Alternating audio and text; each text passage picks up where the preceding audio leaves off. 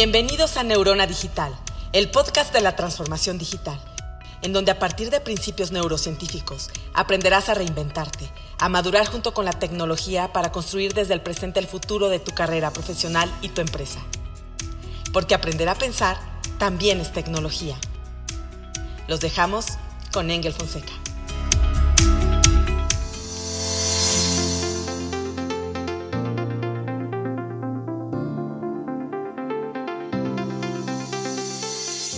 Hola, ¿qué tal? Bienvenidos Thinkers a este podcast de la transformación digital. Yo soy Engel Fonseca. Como todas las semanas, pues aquí agradeciéndote que nos estás escuchando en todas las plataformas. Estamos en Amazon, estamos en Google, estamos en Spotify y obviamente en la plataforma de Anchor. Y hoy tenemos un tema súper interesante que es el tema de la privacidad. Si yo me metiera a tu Facebook y estoqueara, viera tus fotos, por lo en cinco minutos, te aseguro que podrías saber muchísimo de ti. El concepto de la privacidad ha cambiado y otro gran tema, por lo cual tenemos un invitado especial, la publicidad. Hoy en día hablar de marketing digital y publicidad en medios digitales pues, ya es un must. Y la persona indicada como invitado para este programa es Iván Marchand, una persona que admiro mucho, la quiero mucho, la conozco desde hace mucho. Y pues muchas gracias por estar acá, Iván. ¿Cómo estás? Bien, todo bien, gracias por invitarme. Como pueden escuchar, Iván es como de Argentina, ¿dónde eres? Eso es argentino, ¿no? Sí, al ladito, al ladito, un, pasillo al ladito de Uruguay, Uruguay. Chile. Ah, perdón, me equivoqué. Un, poquito más chico que Uruguay. No lo sabía, perdóname. ¿eh? No, en realidad sí lo sabía, pero lo estoy provocando. este, bienvenido, Iván. Eh, siempre sonriendo, siempre compartiendo. Eh, me pareces una persona súper constante en lo que haces y compartimos una pasión de enseñar, ¿no? Claro, nos encanta compartir. Si la otra vez pasada que conversamos, cuando me invitaste a esto, me acordaba de que cuando llegué a México 2008, 2008. Eh, sí, 2008, imagínate, 2008, con los primeros pininos, en un tiempo ahí certifica. Y claro, tú abriste la puerta, estabas ahí en Punto Fox, de hecho, todavía tengo los, unos, unos DVD de, de Bones que me regalaste, imagínate, por ahí. Fíjate. imagínate, en ese tiempo. Y, no, me recibiste con mucho, con mucho cariño, eh, compartiendo. Creo que eso nos, nos, representa mucho, porque creo que también una de las cosas que uno tiene que, que, puede compartir es el tiempo y escuchar y a la gente, a la gente que anda perdida, a la gente que anda buscando apoyo y, y, de ahí sale, y de ahí salen negocios bonitos, salen, salen encuentros, salen amigos. Creo que en eso estamos, estamos 100% de acuerdo. Y, el tema, y el tema de educación, por supuesto, que lo comparto contigo también. Claro. Y fíjate, Iván, yo, yo siempre confirmo que cuando estamos en la industria digital, que ahora ya no solo es marketing digital, ¿eh? ahora ya es todo es digital, ¿no? Transformación digital, management digital, logística digital la nube o a lo que le llamábamos internet, porque ahora me siento viejo diciendo internet, ahora es la nube. ¿sí?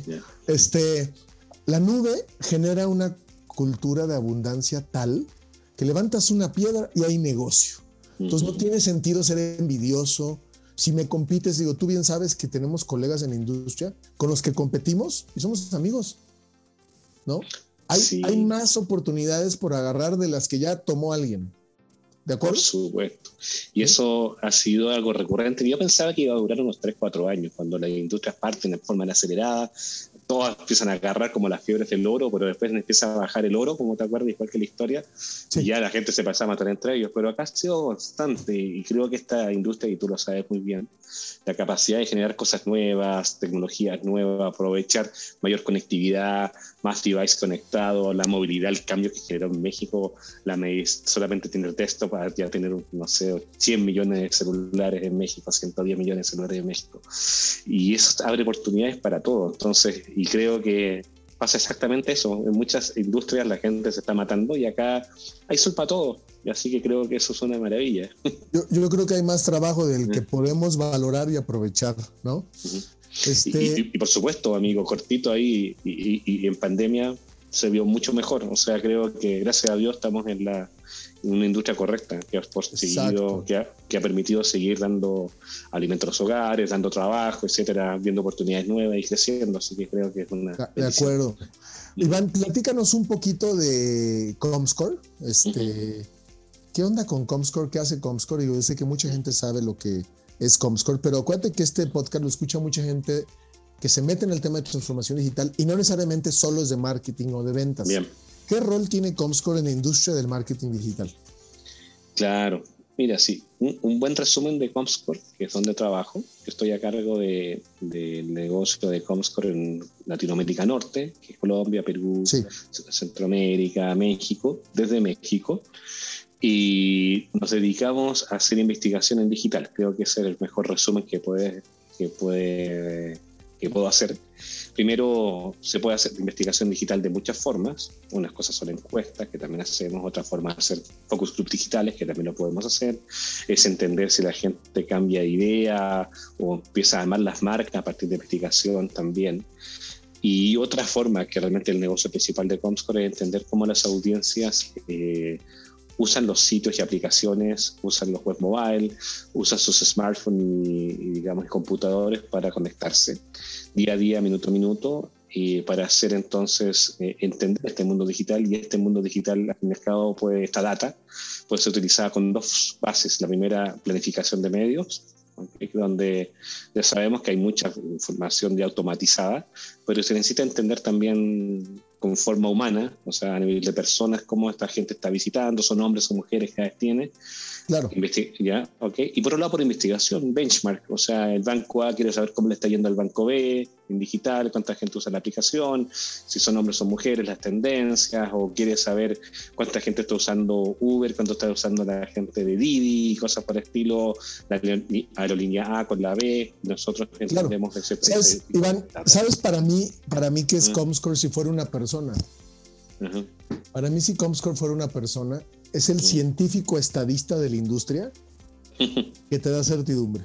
Eso, eso para mí es. Y, eso queremos, de hecho, le, pegas muy bien, porque eso queremos ser. Y, no es fácil ser un, como un, árbitro, un notario, porque realmente casi siempre en cualquier partido el que gana se siente muy feliz y el segundo por abajo no están muy contentos. Y, siempre van a ver el tema, oye, revisa tu metodología, cómo me mides, mides bien, estoy bien taqueado y cosas que realmente son, son un desafío lo importante es que, desde el punto de vista nuestro, solamente nos dedicamos a medir. No tengo otra chamba, o otro trabajo, laburo, camello, según el país que nos está escuchando, que medir. Camello en Colombia, sí. Sí, eh, entonces no tengo otra cosa que, que, digamos, no vendemos publicidad ni compramos publicidad, no tengo esos tipos de intereses como la compañía. Y eso hace que tenemos que hacer una medición que sea justa con la mejor metodología disponible en el momento. Entonces, solamente medimos y, y, por eso somos árbitros. Ahora, obviamente, es un desafío enorme ser árbitro, como cualquiera está en fútbol. Claro, has de tener tus haters y tus lovers, ¿no? Sí, siempre, y es normal. El tema es cómo lo manejamos. Hay de ver alguien por ahí que tiene la foto de Iván y avienta unos dardos. Y, unos darditos. sí, y, es normal, amigo. De verdad que es súper normal porque. está bien. Pero y lo, y lo, manejamos, lo tratamos de manejar de una forma justa, porque puede ser que quizá la metodología, por a veces motivo, no le favorezca a alguien. Claro, como claro. Un ejemplo muy tonto para que quizás este, este, punto quede claro. Por ejemplo, nosotros no podemos medir móviles niños bajo 18. No podemos por, por legislación, no podemos... Entonces a un Cartoon Network le pega. Eso. Entonces la metodología y las reglas del juego no permiten medir bien a un Cartoon Network. Entonces realmente ellos salen, no salen, salen perjudicados, obviamente, si los comparas con esta vara y por eso siempre hablamos que es muy importante extender el universo de medición. ¿Qué está midiendo Comscore para ver realmente si tiene sentido? Comparte con eso. Entonces, bueno. entiendo, entiendo. Ahora, eh, dijiste algo muy interesante. Fíjate que hay datos eh, que demuestran que la transformación digital, la digitalización de todo a nivel negocio, se aceleró de 3 a 5 años. Eso significa que estamos como en el 2026. ¿Sí? Digo, en perspectiva digital. Ajá. Y pues a mí me parece que la economía se está recuperando y parte de la fórmula de esa recuperación, sin duda, es aprovechar los medios digitales. Además, ve la cantidad de productos que ahora se están comprando por Internet. O sea, ¿cuándo ibas a pensar a alguien frente a una computadora tomando clases de yoga? ¿No? Eso lo veíamos como, no, eso es en el futuro, no, pues ya llegó, ¿no? Pero ¿cuántos, cómo, digo, sé que no, no, me tienes que decir los datos exactos y no te preocupes, no los voy a ir a buscar en Google en este momento para ver si es verdad o no, pero ¿qué tanto hizo que creciera la usabilidad de Internet como medio? Porque por lo que entiendo, ya somos 80, 90 millones de mexicanos en Internet, pero en Latinoamérica había una penetración del 50 y tanto, 60. ¿Cuánto creció esto a partir de la pandemia? Sí, son dos indicadores, amigo, eh, de importancia en crecimiento. El primero en la cantidad de usuarios, que ya teníamos una buena base en México con una penetración del 75% aproximadamente de gente mayor a 18 siempre hablo un poco del universo que estamos viviendo. Y en Latinoamérica hay, hay, países que tienen más penetración que México, como Chile, Brasil, están un poquito más arriba, 80, 85%, por ahí andan. Acá están como 75, 77%. más atrás Bolivia, Paraguay, 60%. O sea, sí, y como grupo sí hemos avanzado un montón a nivel de penetración. Usuarios arriba de 18 años con... o sea, aquí podríamos poner la canción, la de... Hay una de... Eh, algo de Latinoamérica. Hay una, pero ahorita te digo qué canciones. Pero bueno, sigue. Es que hablaste, hablaste en nombre de todo el continente. Del continente, exactamente. gracias. Porque sí, se ha, se ha, avanzado como grupo bastante. Hay países que venían quizás con, con mayor competitividad a nivel de, de las telco, donde sí uno, hace un hoyo en la calle y aparecen cinco cables de fibra óptica y eso permite que los precios vayan muy, muy abajo. Siempre, siempre bueno para el consumidor y, explota la cantidad también de, digamos, de usuarios, que eso pasó en Perú hace unos, hace 10 años no pasaba, 5 años, una explosión.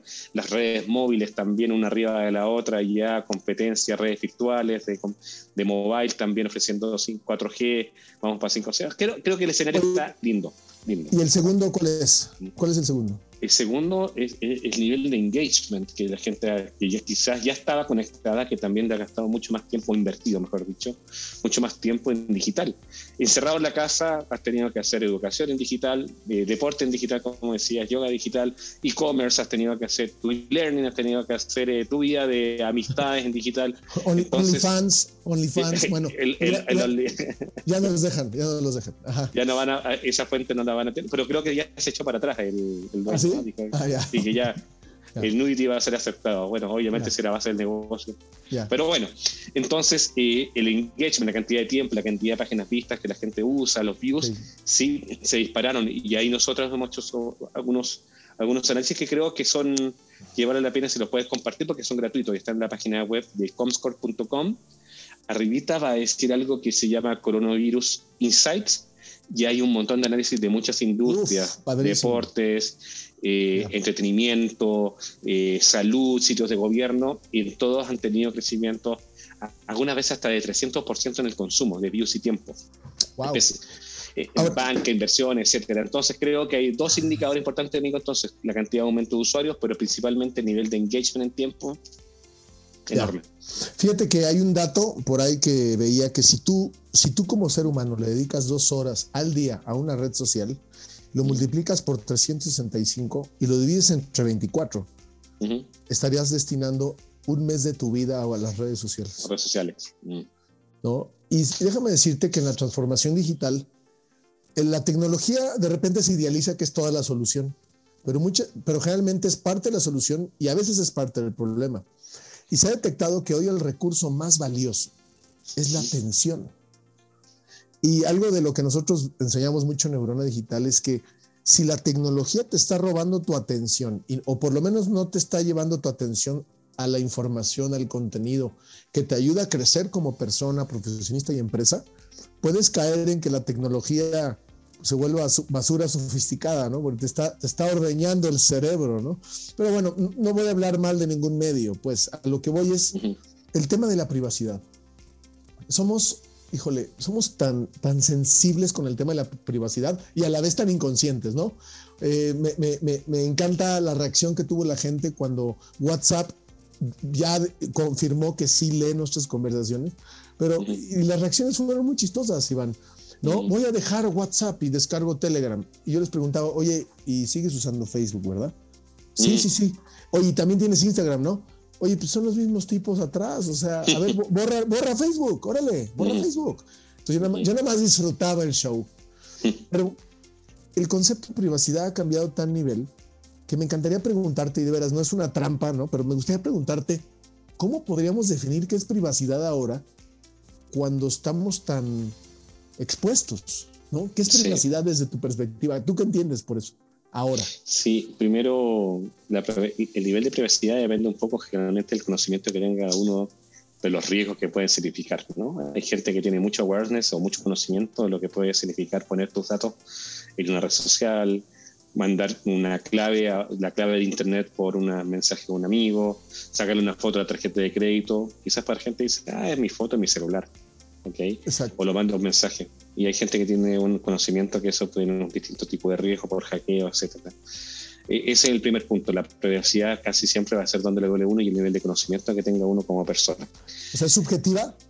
Yo diría que es subjetiva desde el punto de vista de la persona. Hay gente que está más dispuesto, mucho dispuesto a dar data, datos personales, ¿ok?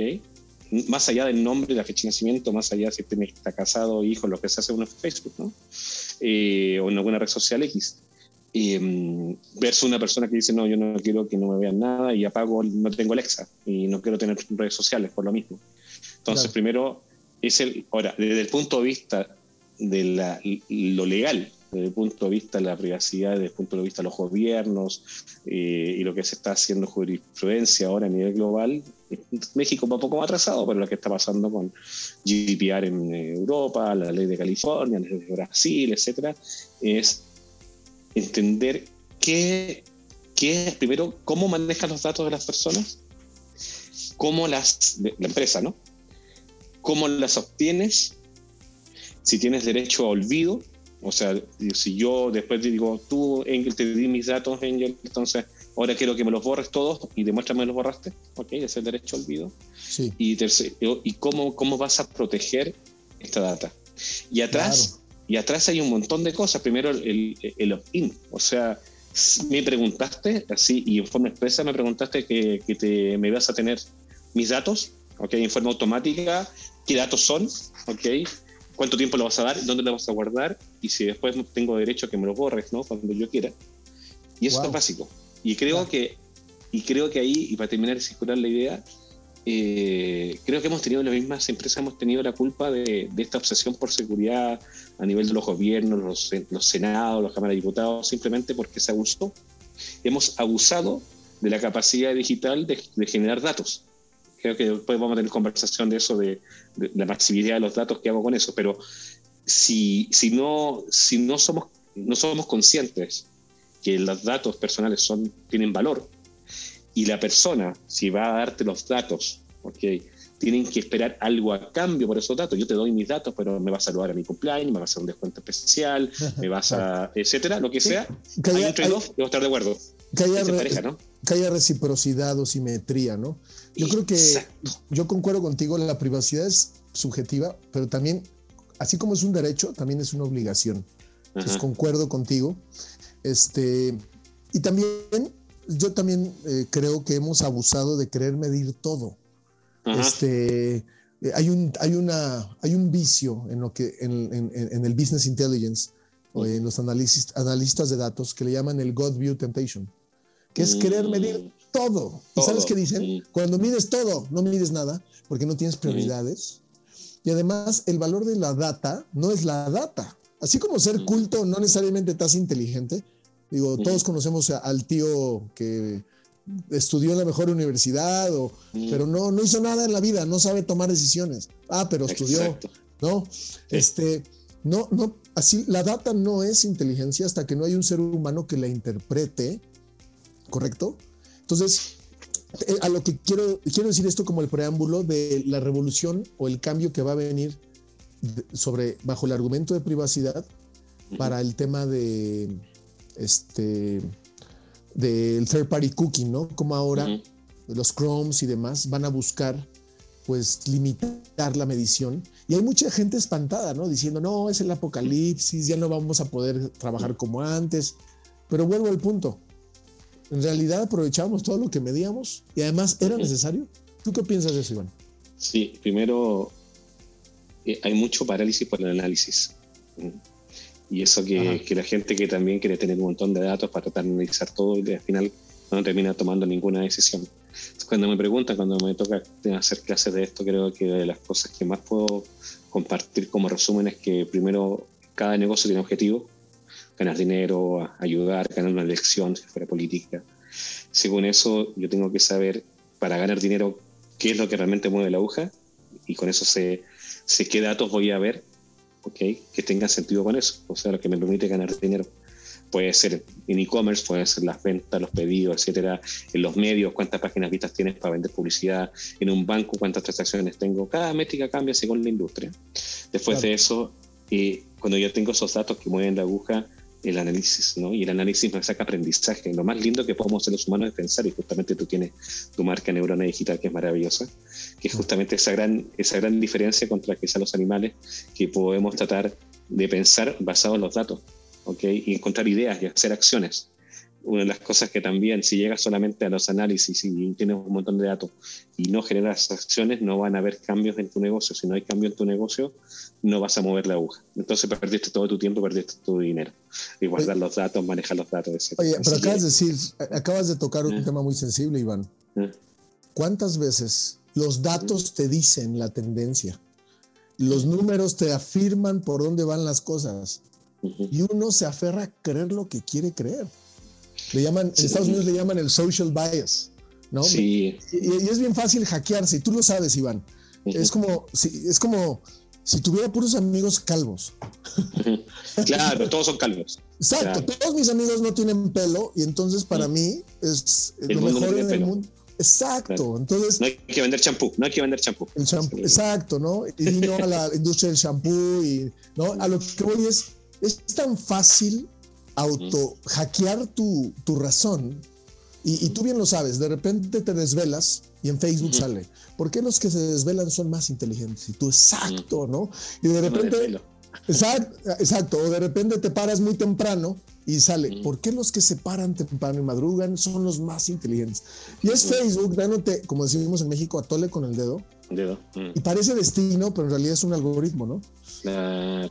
Pero a lo que voy es, ¿cómo, ¿cómo llevas tú a alguien que le estás mostrando los datos? Dice, mira, aquí dice, a que reconozca el tomar decisiones en, basados en data y no en intuición. Sí, sí técnicamente yo, creo que los que se toman intuiciones son pocas cosas que, que, puede ser exitoso o, o, no, o no exitoso. El matrimonio, quizá el matrimonio creo que es un ejercicio muy estomacal más que numérica. ¿okay? Pero claramente la mayoría de las decisiones deberían tomarse con datos porque los datos, los datos obviamente hay un proceso atrás. Ya dije, objetivo, eh, los datos que sean correctos que muevan el negocio, etcétera. Si tienes esos datos con conocimiento, sacando, sacando, digamos, toda esa grasa quizás que son capas de datos que realmente no te interesan para tomar decisiones, tomando también variables adicionales que son contexto de los datos, que me quieren decir bajo qué contexto están pasando las cosas, es distinto medir las ventas de un e-commerce en Navidad y en hot sale que el primero, el primero de enero. Claro. No, no, no, Entonces, tener el contexto es muy importante. Y segmentación. La segmentación, no toda la gente se comporta igual. Si haces solamente, sacas puros promedios con todos los números grandes, te dan promedios y los promedios pueden ser tan buenos o tan malos, depende de qué tan dispersos sean los datos. En suma, en suma, yo creo que el análisis de datos, por eso, bueno, por eso ahora aparecen chambas que son maravillosas, estos científicos de datos, analistas de datos. ¿Por qué? Porque no basta tener solamente el dato, no, basta, no basta medir todo. Hay un cerebro atrás, ¿ok? Y, y, analistas atrás que tienen que darle sentido a los datos, entender contexto, entender segmentaciones, buscar, entender patrones, sacar, digamos, de ahí hipótesis, probar las hipótesis, testear, y según eso, cómo funciona después el negocio, volver hacia atrás. Es un proceso de siempre. Iván, ¿qué le podríamos decir a la gente la industria, los medios, las agencias, los anunciantes que están preocupados por el tema de cuando Google, de que Google va a bloquear los, las third party cookies? Creo que lo movieron para el 2023, más o menos. Exacto. ¿Qué, va a pasar? ¿Nos truena, no nos truena? Depende. Brevemente, disculpa. Sí, cosas importantes. Eh, nos obliga a pensar primero como industria. Eh, porque abusamos, insisto, de este tema de party cookies, queríamos como, como marcas casi, o como anunciantes, marcas, como medios, llegar a la persona así específicamente casi a esa cookie única que era me compraba mañana porque quería la cosa hoy, así tan rápido. Y, abusamos de eso, abusamos del de, tema de la hipersegmentación, que como concepto no es malo, pero llevando, lo puedes llevar al extremo al fin y al cabo, eh, tratando de sacar datos personas de la gente. Entonces, sabiendo eso, eh, los datos de terceros que generalmente se usan, que usan los ad servers para hacer el targeting, lo que se usa para hacer el, ¿cómo se llama? El retargeting, que te busca una vez, dos veces, tres veces, ha generado abuso. Ese abuso generó estas conversaciones y estos cambios. Bueno, ¿para dónde vamos? No son cambios nuevos, ¿ah? porque ya Firefox lo tenía, eh, el sistema operativo de Apple, el Safari también lo tenía, ya no se estaba cookie tercero y ya era mucho más fuerte a nivel de reglamentación, de aceptación de cookie tercero. Entonces, dos casos que son la solución para los medios y para el mundo en general es First Party Cookie, o sea, tu data, revisar qué, data tienes internamente de tus clientes, de, dejar los silos, porque capaz que la gente de ventas tenga los datos, la gente de cobranza tenga otros datos, la gente de marketing tenga otros datos, tratar de tener una sola fuente única de datos, o sea, y con eso tratar de ver hasta dónde estoy hoy, digamos, en capacidades los datos de los clientes que ya me aceptaron ser parte de su base. Y segundo, creo que va a ayudar mucho el tema contextual, o sea, volviendo un poco a lo que nosotros conocíamos hace 10 años, 15 años atrás, cuando se hacían publicidades basado en lo que estaba leyendo la gente, ¿te acuerdas que salió un highlight por ahí de una palabra que decía crucero? Ah, compre crucero. Claro. Hotwurst, ¿te acuerdas de Hotwurst? Claro. Como eh, eran brasileiros, eran. Sí. y aparecía esa publicidad. Bueno, ahora hay mucho más inteligencia, digamos, a nivel de ese tipo de, digamos, de, publicidad. Y, uno puede tratar de cruzar con la data first party que tiene el cliente, con la data que tiene el medio, que first party con first party, ¿ok? Y ahí generar, digamos, clusters nuevos, que, no, que sean cookies, le estamos llamando. Y ahí está la oportunidad. Yo creo que vamos a tener que ser mucho más inteligentes con los datos. Las empresas tienen que entender qué nivel de data tienen, juntar sus datos en una sola gran base y, y los medios también entender datos contextuales que al fin y al cabo va a permitir que esto siga hacia adelante. Iván, eh, dijiste, abusamos de los datos, pero también creo que ni los aprovechamos también. O sea, ¿cuántas veces no comprabas algo en línea y ese algo que ya habías comprado te seguía siguiendo? Y dices, oye, ya lo compré, déjeme en paz, ¿no? Retargeting, este, retargeting es uno de los grandes problemas justamente de la publicidad digital. Retargeting, no sé, abuso, digamos, de los tamaños publicitarios, eh, los, los takeover, no sé, un pre-roll de una hora para un video de un minuto de contenido. sí, hemos abusado con la, con la publicidad también. que Iván, ¿qué podrías decirle a un Chief Marketing Officer, un Technological Officer, alguien de innovación? que se las da de transformación digital, yo estoy en la transformación digital y no está aprovechando el marketing digital en su negocio. Es contradictorio que, se diga que es un gurú de marketing, digamos, del, de, tecnología, de transformación digital, si no aprovecha, de transformación, si no, no usa digital quizás si tenemos esta conversación, amigo, cuando nos conocíamos hace 10 años y éramos un, y era un medio digital en ese tiempo, ¿no? Con penetración de 20% contra ahora que tenemos 70, 75% y una gran parte de la vida del mexicano está pasando justamente por algún momento por un móvil, un, un, celular, digamos, por el computador. Entonces, las, las, marcas tienen que seguir las audiencias. Y si sus audiencias están usando en algún momento del día, no todo el día, digital, si no está ahí, está otro. Entonces no están entendiendo la pintura, completa. Como dicen los gringos, si estás, you leave money on the table. Cuando no aprovechas los medios digitales para captar la demanda, estás dejando el dinero en la mesa para que lo agarre la competencia. Y lo agarre el otro. Insisto, las marcas tienen que entender dónde están las audiencias. Y eso es la chamba que tú haces, la chamba que yo hago, entender lo que está haciendo la gente para poder intervenir, digamos, de una forma natural, digamos, propositiva, con una oferta de valor a estas audiencias que están dando vuelta en medios. Exacto. yo, creo que, yo creo que, Iván, pues sin duda ya hablar de marketing, de ventas, de comunicación, sin que esté digitalizado, pues, está medias. Y me gustaría sí, solo acabar con esta última pregunta. ¿Qué tanto deberían de estarle apostando eh, los, los CEOs, los CIOs, la gente encargada de innovación y marketing a la capacitación para que la transformación digital no solo sea el CRM o el RP o invertir en Salesforce o SAP o Oracle o Intellisys, sino que sea también el marketing digital. ¿Qué, qué, tan importante es la capacitación desde tu perspectiva? Creo que es todo, ¿ah? porque a medida que no, no es capaz de demostrar el valor inicialmente al marketing interno, o sea, lo que está en la organización, del valor de los cambios que son necesarios para que la organización escale, como están pasando con un montón de empresas que si no escalan, no cambian, mueren. Eh, y eso, eso primero un nivel de, como de awareness interno, si no eres capaz de educar internamente tú mismo como una persona que está a cargo de digital o está a cargo de transformación o a cargo de procesos de otra empresa, ya tenemos el primer fallo. Y, y simplemente tienes que ser capaz de demostrar que si aplicas cambios y agregas tecnología, agregas digitalización de procesos, lo hace más rápido, más puro, con menos manos humanas, etcétera, menos, menos, menos tiempo, menos tasa de error, etcétera, y estás demostrando quizás que la producción baja X por ciento, que la entrega al cliente va a bajar tanto por ciento, que el nivel de errores, la merma, todo baja X por ciento y genera más ventas, más movimiento, y eso genera más utilidad, más ganancia por ahorro de costo o por mayores ventas, creo que debería ser el primer punto. Entonces, si no somos capaces de hacer el, el awareness interno, educar que estos cambios son buenos para la organización, que muchas veces significa cambios importantes, que hay que decirlo, porque también hay cosas, quizás tareas muy manuales que van a ser cambiadas por tareas que son automatizadas.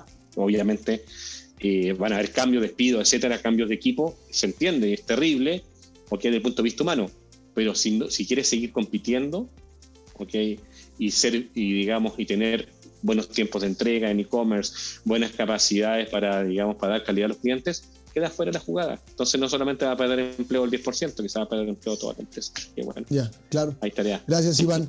Pues este, comentaste de una liga donde podemos ver estudios, es comscore.com. Y, .com, comscore.com slash lat de Latinoamérica, LAT, ¿ok?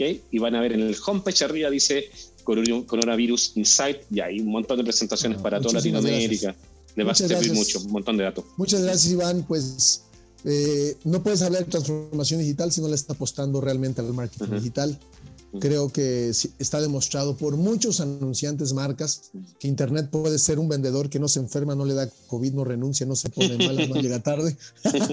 y tercero, hay, hay, hay plataformas de credibilidad como Comscore que están midiendo y sin duda generando certidumbre de hacia dónde van las cosas. Muchísimas gracias, Iván, por tu tiempo. Gracias a Jorge en cabina. Y pues esto fue Neurona Digital. Nos vemos, Thinkers.